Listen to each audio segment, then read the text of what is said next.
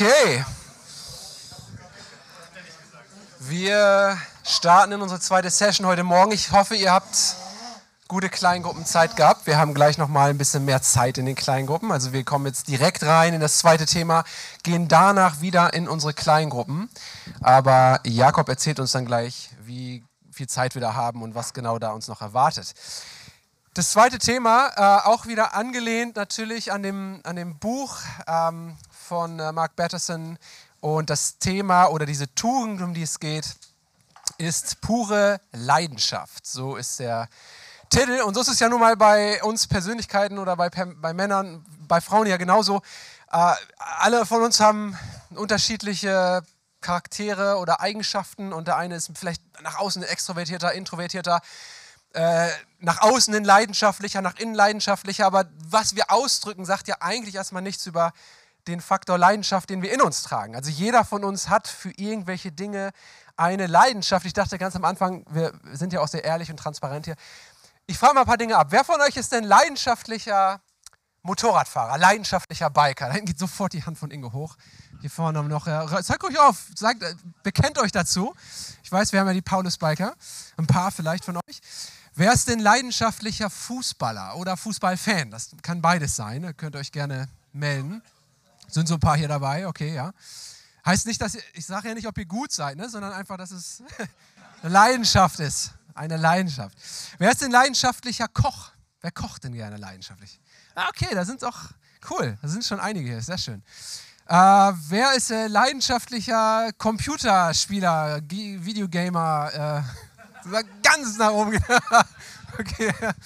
So, die ganze Reihe an Rolf vorbei. Rolf, du auch oder? Nee, du nicht? Nee. Okay, wer ist denn leidenschaftlicher, äh, weiß nicht, was, Brieftaubenzüchter? Gibt es hier? Dackelverein, irgendwie so. Hundebesitzer? Gibt es leidenschaftliche Hundebesitzer? Da, ja, Marco. Schön. Also jeder von uns hat ja, ich habe, jetzt könnte man ganz viele noch benennen. Ich habe jetzt, also jeder von uns hat ja irgendwo Leidenschaften oder ist leidenschaftlich. Ich habe euch mal ein paar äh, ganz besondere Leidenschaften rausgepickt, die wollte ich euch als Intro mal ein bisschen vorstellen. Äh, Rata Krishnan Velu eine leidenschaftliche Person aus Malaysia, schafft es ins Guinness-Buch der Rekorde, indem er einen 297 Tonnen schweren Zug zog, über drei Meter und wie ihr euch auf dem Bild vorstellen könnt, mit seinen Zehen.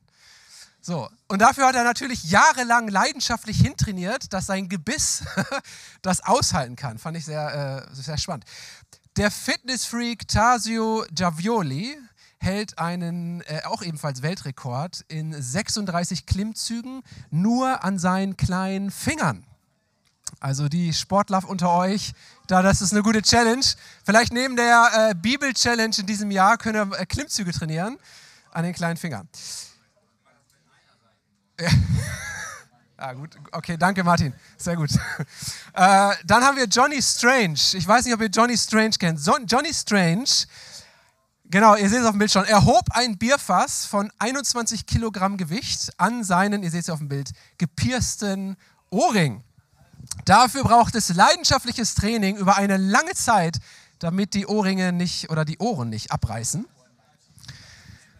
Genau, ihr merkt schon auf den Bildern, darauf spiele ich ein bisschen heraus. Es gibt viele Männer, äh, es gibt auch viele Frauen, auf die das zutrifft, aber es gibt vor allem viele Männer und tendenziell sogar noch mehr, die wirklich verrückte Dinge tun aus Leidenschaft, Eifer, Überzeugung und Ehrgeiz. Und manche von diesen Männern, das sind nicht alle verrückt oder machen nicht verrückte Dinge, manche, die benutzen ihre Energie und ihres nach vorne, nach vorne pushen, nicht aufgeben, nicht aufhören und sind auch unglaublich erfolgreich gewesen. Also wir haben ja echte, ich weiß nicht, ob man es Helden bezeichnen kann, aber ja, ich, ich nenne das Wort einfach mal so, Helden der Neuzeit. So. Einer von denen wäre Elon Musk, ähm, der mir immer wieder in den Sinn kommt. Wie moralisch das alles gut und nicht, das ist jetzt erstmal, aber was der Typ gemacht hat, da, da, da guckt man drauf und denkt, okay, das ist schon abgefahren. Das ist schon irgendwie, schon krass. Also im Jahr 2000 gründet er PayPal, was jeder von uns kennt und an irgendeiner Stelle indirekt oder direkt auch schon genutzt hat. Dann gründet er SpaceX, äh, für mich als Normalbürger, ich, das, wie kommt man auf die Idee, als Unternehmer, sagen, ich gründe ein Raketenunternehmen erstmal schon und wir werden zum Mars fliegen?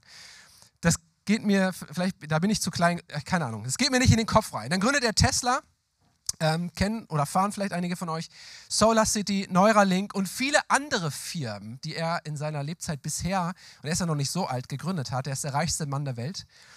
Ähm, dann nach ihm irgendwann rückt Bill Gates, das ist glaube ich auch hier irgendwo auf dem Bild, ja, da unten, äh, schafft oder er schafft das einzig wahre, wirklich grandios funktionierende, fundierte Betriebssystem.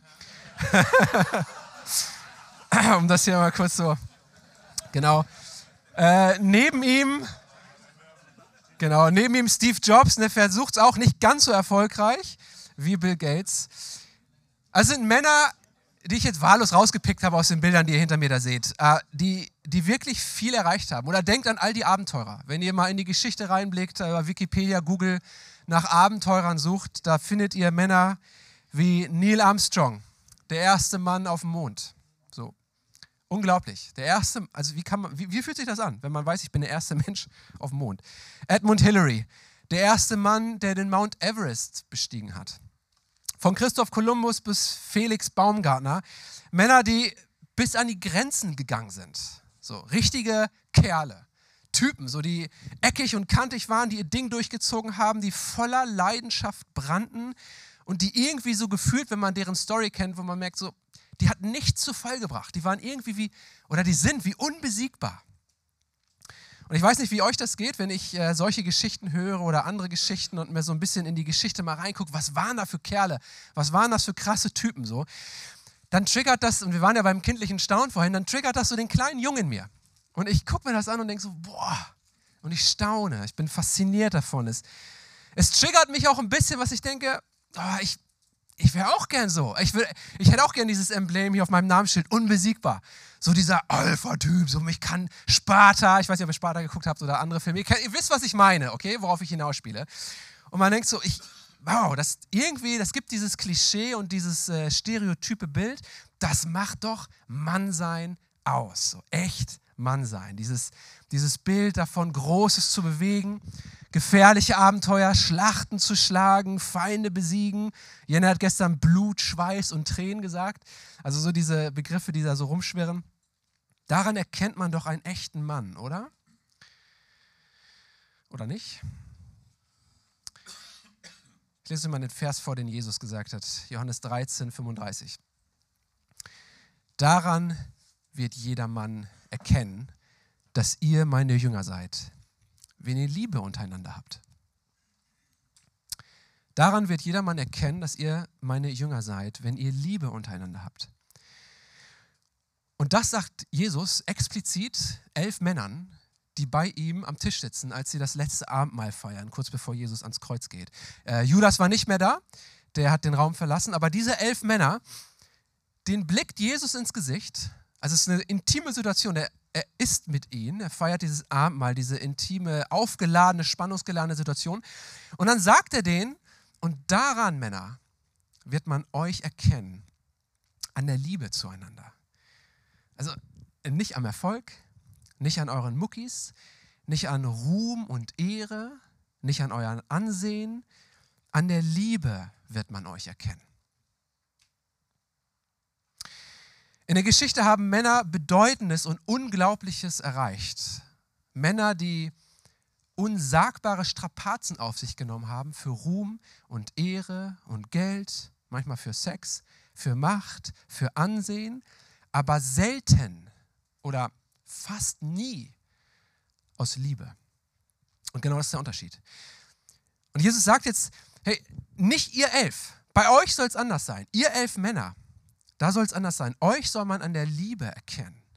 Und einer von diesen Männern, die ja dabei sitzen, ist ja Petrus. Der ist ja äh, quasi der, der äh, Leiter so ein bisschen dieser, dieser elf Typen.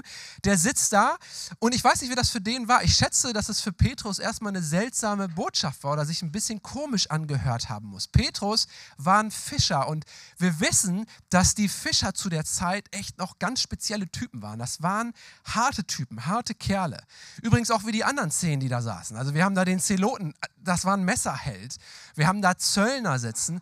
Das war nicht Sissys, die da mit Jesus saßen, das waren, das waren echte Kerle. So. Die haben auch teilweise wirklich was am Stecken gehabt, was nicht gut war. Die haben harte Geschichten teilweise in ihrer Vergangenheit erlebt. Und die sitzen da jetzt und denen sagt Jesus jetzt, Liebe ist das, was man bei euch sehen soll.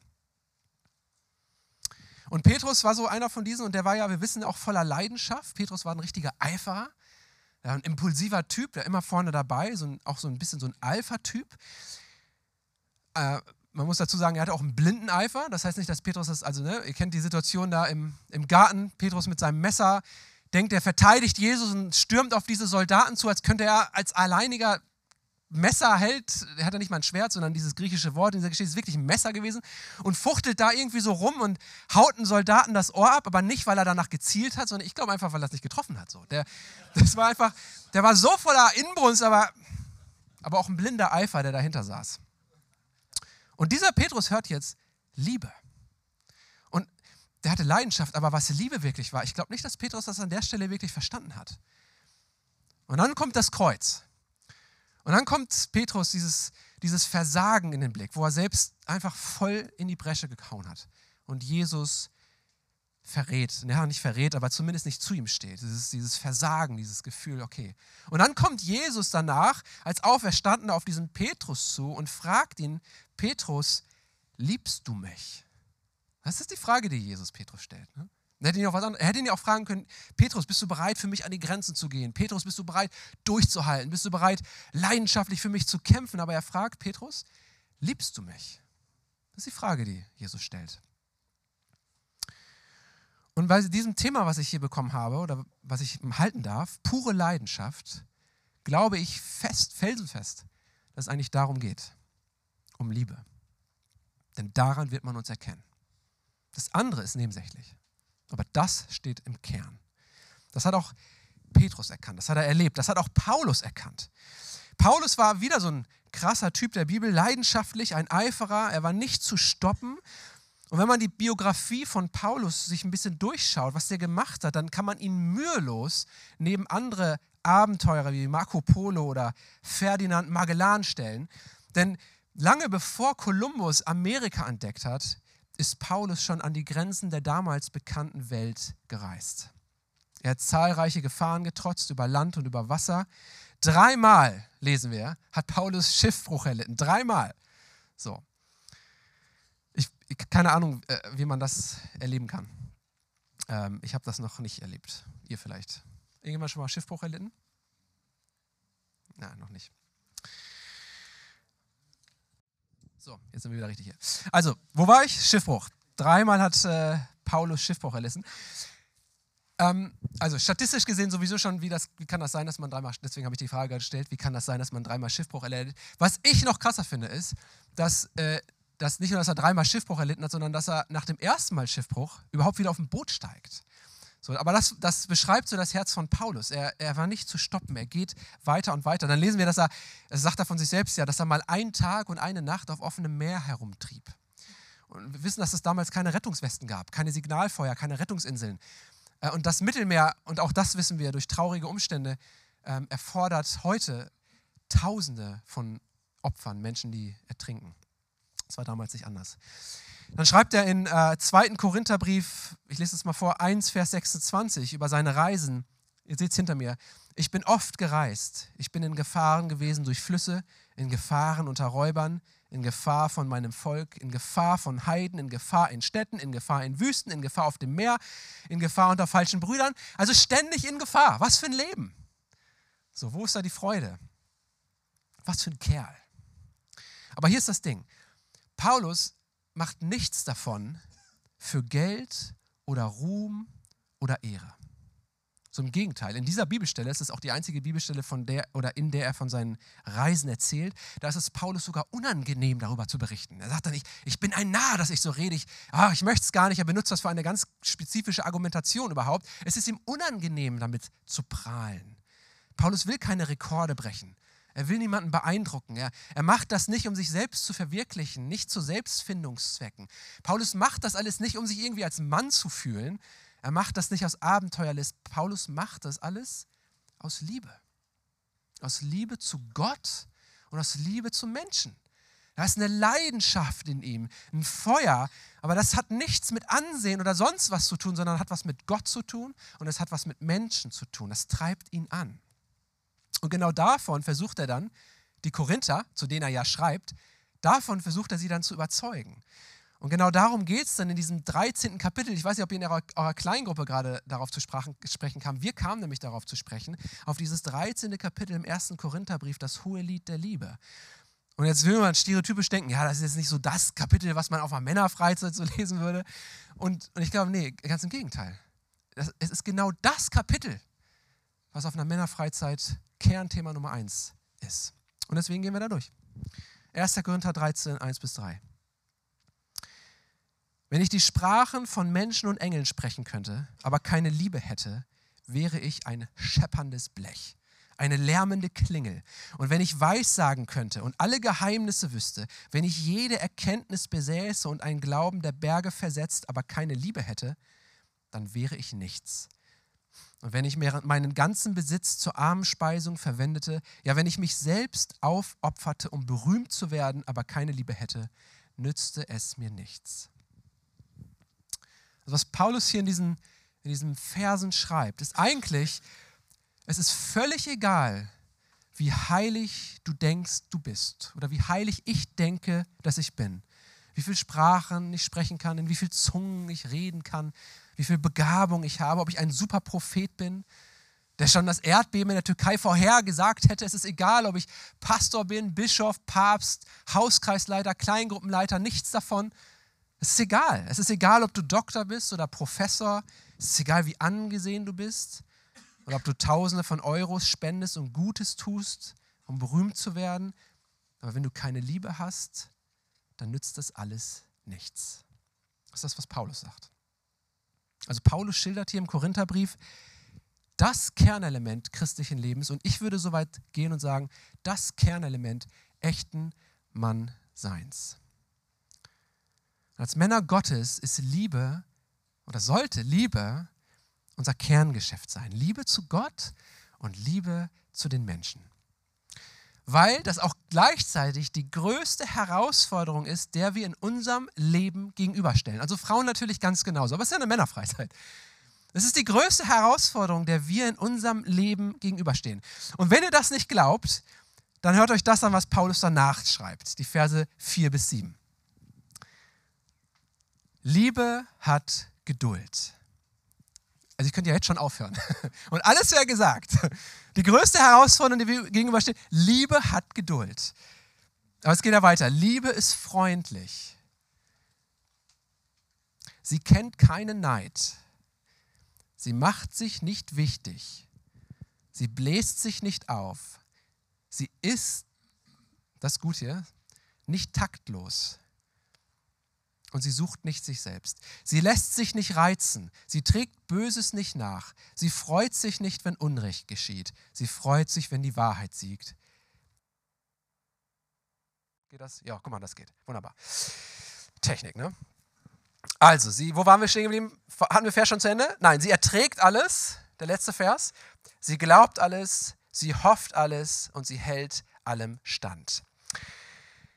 Warum ist das die größte Herausforderung, der wir gegenüberstehen? Weil ich glaube, die Besteigung des Mount Everests ist vermutlich ein Kinderspiel gegen das, was Paulus da schreibt. Die Entdeckung des Südpols, und ich weiß, da haben viele ihr Leben gelassen, aber ich glaube trotzdem ist nicht so herausfordernd, im übertragenen Sinne vielleicht, zumindest körperlich, äh, aber sonst nicht so herausfordernd wie das, was da steht. Ist doch, also wenn wir ehrlich sind, wenn ich ehrlich bin, dann weiß ich, dass es eine unglaublich große Herausforderung ist. Das geht gegen alles, was menschlich normalerweise aus mir, Markus Dickmann, herauskommen würde. Und bei dir ist es wahrscheinlich ähnlich. Also wenn, alles, also wenn alles easy ist, wenn alles Paletti läuft, wenn alles rund läuft, wenn jeder mitspielt, wenn alle äußerlichen Umstände mitspielen, dann würde ich sagen, ja, dann, okay, dann kriegt man das doch irgendwie hin. Aber so ist es ja im Leben selten. Ne, was, was machst du an so einem typischen langen Montag oder an einem ähm, wer, kennt jemand Schlado? Schon mal gehört? Was machst du an einem Schlado? An einem schönen langen Donnerstag. Ich sag mal schön, ne? An einem scheiß langen Donnerstag. Was machst du an so einem Alltag mit so einem Bibelvers, wenn das passiert? Was machst du an einem Tag, wo du weißt, so, die Woche war schon knüppelhart.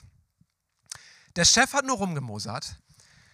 Die Aufgaben, die du zugeschustert bekommen hast, die schaffst du alle gar nicht in der Zeit. Die überfordern dich, aber du willst natürlich auch nicht richtig zugeben, hängst dich rein, heißt aber Überstunden. Aber irgendwie machst du es dem Chef trotzdem nicht recht. Der ist genervt. Die Kollegen sind genervt. Wenn du mit Kunden zu tun hast, sind die Kunden vielleicht auch noch genervt. Es ist so eine richtig fiese Woche. Von Anfang bis Ende. Du kommst einfach nicht hinterher. Und jetzt musst du an diesem Donnerstag schon wieder viel zu lange arbeiten eigentlich musst du sowieso schon lange arbeiten Donnerstag, aber an diesem Donnerstag noch viel länger, weil du es einfach nicht gebacken kriegst. Und dann fährst du nach Hause und dir gehen noch die ganzen Gedanken durch den Kopf von dem Kunden oder von dem Kollegen oder von dem Chef, die dich angemeckert haben, von diesem schwierigen Gespräch, was du hattest und du merkst diesen Druck und diesen Stress und es fällt irgendwie nicht ab und du wirst nicht ganz Herr der Lage und das jetzt schon seit ein paar Tagen und dann fährst du nach Hause und auf dem Hauseweg hörst du natürlich dieses komische Geräusch im Auto. Und denkst, oh, was ist das jetzt für ein Geräusch? Der war doch schon vor zwei Wochen in der Werkstatt und du fährst mit diesem komischen Grausch weiter und bist noch in Gedanken verzogen, da piept deine Handy-App, deine Banking-App meldet sich, das Limit ist wieder überzogen. Aber es ist noch gar nicht Ende des Monats. Und dann guckst du kurz drauf, während du fährst und merkst, oh nein, wer hat denn diesen Amazon-Einkauf gemacht? So, von dem weiß ich gar nichts. Und in dem Moment blitzt es. Und du wurdest von der Blitzkamera erwischt. So. genau. Mit Handy in der Hand, genau. Das wird richtig teuer. Und du fährst nach Hause, bist mit den Nerven und da fängt der Platzregen an, es regnet und du fährst auf deine Einfahrt und du kommst nicht auf die Einfahrt, weil die Kinder wieder ihre, ihre Kinderwagen oder ihre, ihre, ihre Inline-Skates im Eingang stehen haben lassen. Also musst du aus dem Auto aussteigen, wirst klatschnass, räumst sie weg, steigst wieder ins Auto, fährst das Auto, parkst das Auto und steigst dann aus. Und dann gehst du völlig entnervt an diese Haustür von deiner Wohnung und du bist Mann und du weißt, du, es brauch, ich brauche nicht viel. Das Einzige, was ich jetzt bräuchte, wäre ein bisschen Ruhe. und vielleicht was zu essen. Und vielleicht eine, eine, eine, Begrüßung von meiner Frau, die sagt, hey, weißt du, du, du bist so ein Held, was du alles geschafft hast. So für uns als Familie und, und vielleicht noch ein bisschen Sex am Abend so. Und du machst die Tür auf und es ist nicht nur, dass kein Essen da ist, sondern eine schreiende Horde von quengelnden Kindern rennt durch den Flur. Deine Frau kommt zu dir, ist sichtlich genervt, dass du schon wieder zu spät nach Hause kommst, drückt dir ein Kind mit stinkender Windel in die Hand und sagt so, ich habe für heute genug, du bist jetzt dran. So. Ihr könnt, könnt ihr euch da so ein bisschen reinversetzen, egal ob ihr Familie habt oder nicht? Ich glaube schon. Ne? So, und dann lesen wir nochmal 1. Korinther 13, Vers 7. Die Liebe erträgt alles, sie glaubt alles, sie hofft alles und sie hält allem stand. Das erfordert alles von uns. Und in den Wirren des Alltags, egal wie dein Alltag aussieht, so oder so ähnlich, oder ihr, ihr könnt das ja füllen. Jeder kennt von uns diese Tage, diese Alltage. Da dran zu bleiben. Und, und diese pure Leidenschaft, oder wir könnten auch sagen, diese Leidensbereitschaft aufzubringen und sagen, aus mir kommt Liebe heraus, aus mir kommt das hier heraus. Das ist die größte Herausforderung, vor der wir stehen. Aber ich glaube, wisst ihr was? Ich glaube, genau das ist es doch, was die Welt am meisten braucht. Männer, die an ihrer Liebe zu Gott und an ihrer Liebe zu anderen erkannt werden. Die Welt braucht nicht noch mehr Elon Musks oder Felix Baumgartners. Das braucht die Welt nicht. Deine Kollegen brauchen nicht irgendein Alpha-Tier oder einen mucki-bepackten Macher oder einen erfolgreichen Unternehmer. Also schön, wenn das so ist, aber es, es braucht es nicht. Es ist nicht das Elementare. Deine Familie braucht keinen schimmernden Abenteurer, deine Freunde auch nicht, deine Gemeinde auch nicht. Aber es braucht Männer, die 1. Korinther 13, Vers 7 leben, personifizieren, es Gestalt werden lassen. Und ich drösel das zum Abschluss, bevor wir gleich in die Kleingruppen gehen, einfach mal in diese drei Punkte mal auf. Ist vielleicht ein bisschen banal, aber um das einfach so ein bisschen bildlich zu machen. Die Welt braucht Männer, die alles ertragen. Denn das Gegenteil davon, das gibt es ja schon genug. Ne? Es gibt viele, die kaum etwas ertragen.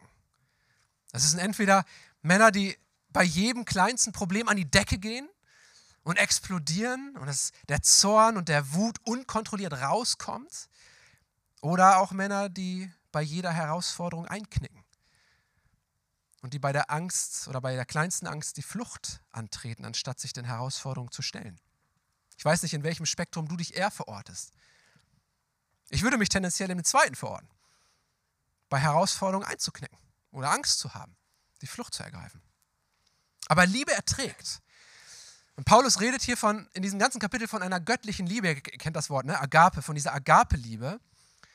Und wenn wir diese Liebe in uns haben, wenn, wenn ich erfüllt bin von dieser göttlichen Liebe, dann knicke ich eben nicht ein. Dann laufe ich nicht weg, dann ertrage ich. Zum einen ertrage ich mich selbst. Das ist, das ist die erste Baustelle, sich selbst zu ertragen. Denn jeder von euch, wir hatten vorhin ein kurzes Zeugnis über die Kindheit, ähm, das war ein schönes Zeugnis, aber ich weiß, jeder von uns hat auch andere Zeugnisse. Jeder von uns trägt Geschichten von Wunden oder Verletzungen in uns. Jeder hat irgendwo irgendeinen Knacks. So, das ist Teil, der Teil der Realität.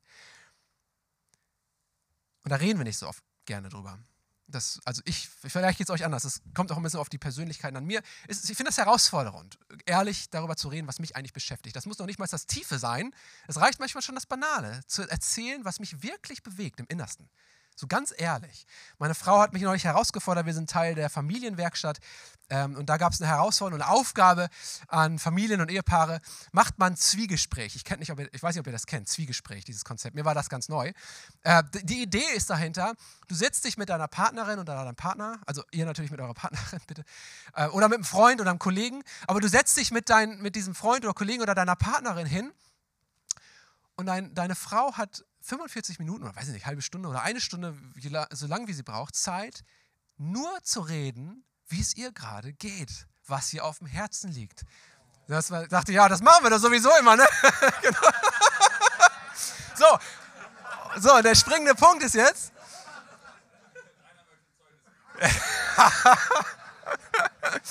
und ihr hört natürlich aktiv zu, ne? Also aktiv zu. So, und dann dreht sich der Spieß um. Und dann erzählst du halbe Stunde, ja, fünf, Minuten. fünf Minuten, genau. Dann erzählst du mal eine Stunde oder 45 Minuten. Und wenn du nach fünf Minuten fertig bist, überlegst, okay, aber nee, du ziehst das durch und erzählst du, wie geht es dir eigentlich wirklich? Und wie gesagt, persönlich sind, Persönlichkeiten sind unterschiedlich. Vielleicht fällt dir das leicht. Mir fiel das schwer und ich saß jetzt da mit meiner Frau und sagte, okay, okay, jetzt ohne hier äh, Fass aufzumachen, aber ich ganz ehrlich, nach zehn Minuten merkte ich, da rumorte das in mir drin und ich sagte, weißt du was? Das habe ich nicht laut gesagt, ich habe es zu mir gesagt. Was, ich könnte jetzt heulen. nicht, weil ich nicht mehr weiß, was ich machen soll, so, weil die Situation so überfordernd ist, sondern tatsächlich, weil ich weiß, okay, ich, ich bin jetzt gerade still. Und ich mir, ja, ey, da gibt es Sachen in mir, die triggern mich gerade und die passen mir eigentlich nicht. Aber allein schon zuzugeben, dass, mich was nicht, dass mir was nicht passt oder noch schlimmer, dass mich was überfordert, das fällt mir schwer, das jetzt gerade auszusprechen. Aber Liebe erträgt auch uns selbst. Wir haben Knacks, ja, wir haben Wunden, ja, aber wir ertragen uns selbst. Wir können damit umgehen. Wir lernen, ja, ich bin so. Das heißt nicht, dass ich so bleiben muss, aber es ist erstmal auch okay, das so wahrzunehmen. Und wenn ich diese Ehrlichkeit entdecke und, und diese Liebe, die Gott ja zu mir hat, so wie ich im Komplettpaket bin und das auch mit ertragen kann, wer ich bin, dann ist diese zweite Herausforderung ja die gleiche. Die Liebe erträgt nicht nur mich selbst, sondern Liebe erträgt auch den anderen. Also jeder von uns ist ein bisschen seltsam. Also nicht, wir haben nicht nur einen Knacks, wir sind auch, einige von euch sind echt komisch. So. Und das Gute ist, ich auch. So, wir, jeder von uns ist ein bisschen seltsam an irgendeiner Stelle. Das ist einfach so. Aber Liebe erträgt den anderen in seiner Seltsamkeit. Und mehr noch, es erträgt nicht nur den anderen, sondern trägt den anderen auch. Liebe erträgt und trägt die Nöte anderer. Aufeinander zuzugehen, sagen, hey, wo brauchst du Hilfe? Das braucht ein Höchstmaß an Demut. Also wenn dich jemand fragt, ob du Hilfe brauchst, das braucht erstmal den Schritt zu sagen, ja. So, da sind einige nicht so gut drin. Und dann auch zu sagen, ich nehme das auch noch an. Aber es braucht auch den Schritt, auf andere zuzugehen und sagen, hey, brauchst du Hilfe? Oder wo kann ich dir helfen? Oder die Not zu erkennen und zu sagen, ich möchte dir ganz konkret da helfen, dich unterstützen. Und dann noch um eine Schippe draufzulegen, auch dann, wenn der andere gar nicht für mich ist, sondern gegen mich. Wenn die Freunde gegen uns sind oder die Nachbarn oder die Gesellschaft, wenn eigentlich vieles unfair ist aus unserer Perspektive und eigentlich so nicht richtig und dann trotzdem den Schritt zu sagen, hey, aber ich trage das mit und ich ertrage dich und ich trage dich sogar mit, egal wie du zu mir stehst. Wo gibt es sowas in der Welt? Das gibt es nämlich in der Welt nicht. Das gibt es nur bei Gott. Aber die Welt braucht liebende Männer, die alles ertragen. Und dann zweitens, die nicht nur alles ertragen, sondern die alles glauben und alles hoffen. So, wenn wir als Grundvoraussetzung erstmal von dem Besten in dem anderen ausgehen. Ich erinnere mich da an dein Seminar, Marco. Du hast das mal in einem Seminar erzählt. Und das hat mir die Augen geöffnet. Und ich habe verstanden, ja, erstmal als Grundvoraussetzung in dem Besten von dem, der, äh, beim anderen vom Besten ausgehen. Weil wir gehen eigentlich immer vom Schlechten erstmal aus. So, warum hat er das gesagt? Hey, was denkt er? Und so. Und sagen, hey, der hat, vielleicht hat der Mensch ja Gründe dafür, die ich jetzt gar nicht kenne. Aber ich gehe erstmal vom Besten aus. Es ist schwierig, aber und auch demütig. Aber das sind Männer, die alles glauben und alles hoffen. Männer, die auch an Frieden glauben. Männer, die nicht nur am Frieden glauben, sondern Frieden stiften. Frieden stiftet sich nicht selbst. Wir denken immer, Frieden muss man äh, irgendwie, das Haupt, wenn man die Umstände richtig macht, dann wird sich Frieden irgendwie selbst durchleiten. Aber stimmt nicht. Frieden muss aktiv geschaffen werden. Sonst, schließt, sonst kommt er nicht. Männer, die alles glauben und alles hoffen, sind Männer, die Frieden stiften. Auch da, wo es andere nicht tun, die ihren eigenen Stolz ablegen können und sagen, hey, ich entschuldige mich zuerst. Ich lasse mich übervorteilen. Das sind Männer, die aber auch mutig sind, Dinge auszusprechen, wenn sie falsch laufen. Aber während sie das tun, wissen sie gleichzeitig, ich habe selbst auch genug Fehler und deswegen bin ich immer bereit zu vergeben und wieder gut zu machen und wieder neu zu starten, wieder aufzubauen, Beziehung wiederherstellen. Das sind Männer, die daran arbeiten, dass es gut wird. Das sind auch optimistische Männer. Männer, die nach vorne schauen und sagen, ja, ich habe Hoffnung, ich bin optimistisch. Ich weiß nicht, ob ihr euch daran erinnert, als ihr Kind wart und vielleicht in einer Krise steckte oder vielleicht eine Angst hattet. Ich erinnere mich an viele Momente, wo wir, meine Geschwister und ich, irgendwie so in so einer Situation waren und, und völlig hilflos irgendwie, oh, was sollen wir jetzt machen und wir wissen gar nicht. Und bis dann irgendwann Papa kam. Und, und Papa, also heute weiß ich, Papa ist längst nicht perfekt und Papa hat viele Fehler. Aber damals war Papa, Papa wusste alles. Und Papa, wenn Papa da war, dann wusste ich, okay, da, oh, das gibt mir so eine Sicherheit. Ich weiß, oh, Papa wird das jetzt klären. Papa, und Papa hat dann auch oft gesagt, weißt du was, Kinder, lasst mich mal machen. Ich, ich kläre das für euch. Ich mache das gut. Vertrau, vertraut mir hat er gar nicht gesagt. Das haben wir automatisch gemacht. Wenn Papa da ist, dann, dann wird es laufen. Und wir sind ja immer noch Kinder. Ingo hat es ja gerade gesagt. Wir sind Kinder eines guten Vaters. Und Papa macht das schon. Und diese Sicherheit, die wir dazu gesprochen bekommen, das ist auch die Sicherheit, die wir, nach, die wir dann weitergeben können. Also nicht aus unserer Eiche, sondern wir wissen, Gott macht es und das ist das, was fließt durch uns durch, diese Liebe, diese Sicherheit und wir dürfen anderen dieses Vertrauen weiterleiten, dass wir sagen, hey, Gott macht das schon. Und ich bin auch da für dich da. Ich trage, ertrage mit. Ich glaube und hoffe mit. Ich bin optimistisch. Die Welt braucht liebende Männer, die diese Liebe so ausdrücken können, die alles ertragen, alles glauben, alles hoffen und dann drittens allem standhalten, weil sie Gott lieben und weil sie für Gott leben wollen, weil sie eine Leidenschaft für Gott haben. Und genau wie wir im Alltag darum kämpfen müssen, unsere Liebe für Menschen aufrechtzuerhalten, genauso oder vermutlich noch viel stärker müssen wir dafür kämpfen, diese Liebe gegenüber Gott aufrechtzuerhalten, diese Leidenschaft für Gott aufrechtzuerhalten. Denn wir wissen es ja alle, also Versuchungen sind ja auf allen Gebieten dagegen, genau dagegen gerichtet, gegen uns gerichtet, gegen diese Liebe gerichtet. So, es gibt so viel, ich könnte gar nicht alle aufzählen. Der Wunsch nach Macht und Einfluss und Ansehen ist durch die Geschichte Teil der Menschheit vor allem Teil des Mannseins, sehr spezifisch sogar. Die Versuchung nach Geld und Gier ist häufig oder hat häufig Männer zu Fall gebracht. Die Versuchung der Passivität. Das drang vorhin schon so ein bisschen mit, das Apathische, das Passive. Ich weiß nicht, ob ihr das kennt. Ich kenne das sehr gut, denn ganz ehrlich, das ist das, was ich am liebsten bin. Das ist meine Komfortzone. Meine Komfortzone ist passiv sein. Mich zurücklehnen, mich zu entspannen, so, gib mir Ruhe, gib mir ein Buch und ein Bier und ich bin glücklich. Ich brauche nicht viel mehr. Ich brauche nicht viele Leute um mich herum, ich muss nicht viel quatschen. Ich brauche. So, das ist, das ist meine Versuchung. Ich sehe beim Nicken, einige von euch teilen das. Es ist einfacher, sich treiben zu lassen. Und dann gibt es die Versuchung im, im, sexuellen Raum, die, die Bandbreite hier überschlägt alles, von Lust nach Verlangen, nach falschen Blicken, nach, ihr, ihr füllt das selbst. Und ich glaube, eine der dollsten Versuchungen, auch die wurde schon mehrfach hier erwähnt, ist die Versuchung der Zeit oder des Zeitmanagements oder des Füllens mit Banalitäten im Alltag, die uns die Priorität klauen von den Dingen, die wichtig sind. Zeit mit Gott, Zeit fürs Gebet, für Meditation, für Studium, für Kontemplation, für, fürs Bibellesen, Zeit für Gespräche, Zeit fürs Tiefgehen, Zeit fürs Hören, wie geht es mir nicht, wo stehe ich eigentlich, sich ein bisschen abzuschotten von all den Einflüssen. Diese Versuchung ist ebenso da. Es gibt so viel um uns herum.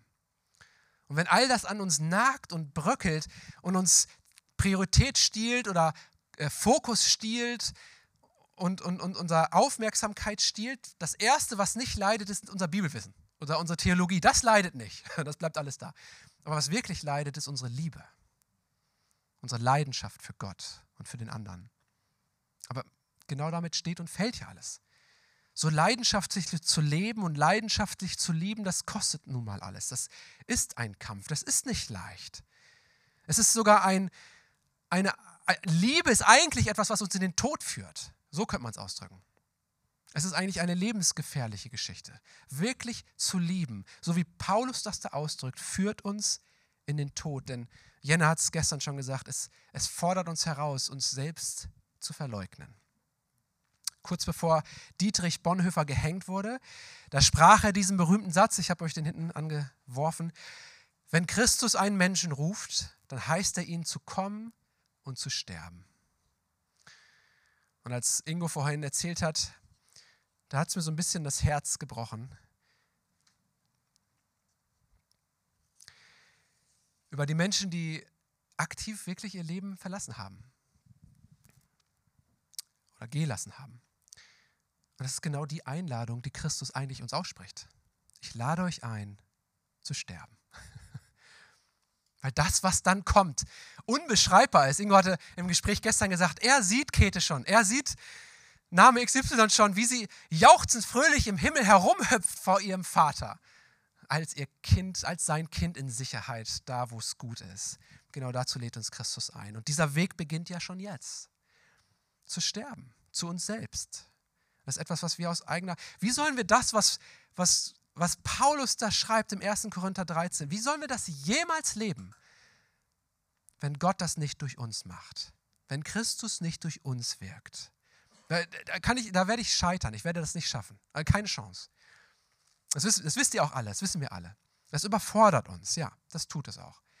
Aber wenn Christus mir begegnet, auf eine Art und Weise, weil nur so wie er mich kennt, weil er mich gemacht hat, weil er dich gemacht hat, genau weiß, wie du tickst und dein Leben besser kennst als du selbst. Jeden Moment deines Lebens. Wenn er dir begegnet in deinem Leben, dir persönlich, dann bricht etwas in uns heraus, was wir selbst nicht machen können.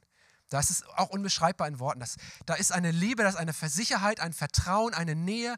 Wenn sein Geist uns erfüllt, dann bricht etwas in uns heraus, dass sich genau das, was Paulus da beschreibt, erfüllt. Vielleicht in Facetten, vielleicht in Aspekten, vielleicht auf etwas, was wächst, aber dann passiert etwas. Da wächst eine Liebe in uns, von der wir ergriffen werden, die so viel größer ist als wir.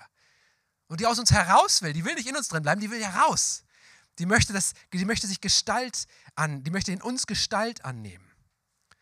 Und plötzlich wird ganz viel in unserem Leben ganz klein, inklusive uns selbst, weil er ganz groß wird. Weil er so schön und so wunderbar wird, dass viele andere Dinge fast banal erscheinen. Und das ist der Moment oder das sind die Momente in unserem Leben und das ist die Bewegung in unserem Leben, wo 1. Korinther 13 Stück weit oder immer mehr real wird. Und jetzt füllt das doch mal einfach 1. Korinther 13 nicht mit Liebe, sondern mit dem, was es eigentlich, oder die Intention, die es eigentlich hat, sondern mit dem Wort Ich. Lest du das mal vor? Steht das hinter mir? Ja. 1. Korinther 13. Ich habe Geduld. Ich bin freundlich. Ich kenne keinen Neid. Ich mache mich nicht wichtig. Ich blase mich nicht auf. Ich bin nicht taktlos. Ich suche nicht mich selbst.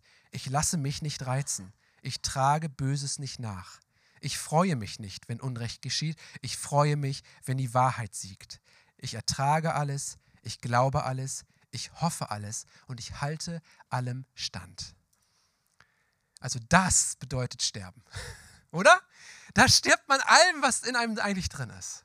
Aber das ist, wenn die Liebe, Gottes Liebe zu ihm und zu den Menschen in uns anfängt, Gestalt anzunehmen. Und das Gute ist, wir brauchen jetzt nicht rausgehen und sagen, okay, wo mache ich das jetzt, sondern die eigentliche Bewegung ist zum Vater hin. Sagen, Herr, hier bin ich. Wirke. Mach. Füll, gib mir. Ich brauche dich. Und ich schließe mit dem Vers Galater 2, Vers 20, den auch Paulus gesprochen hat. Dann lebe nicht mehr ich, sondern Christus lebt in mir. Das ist für mich pure Leidenschaft.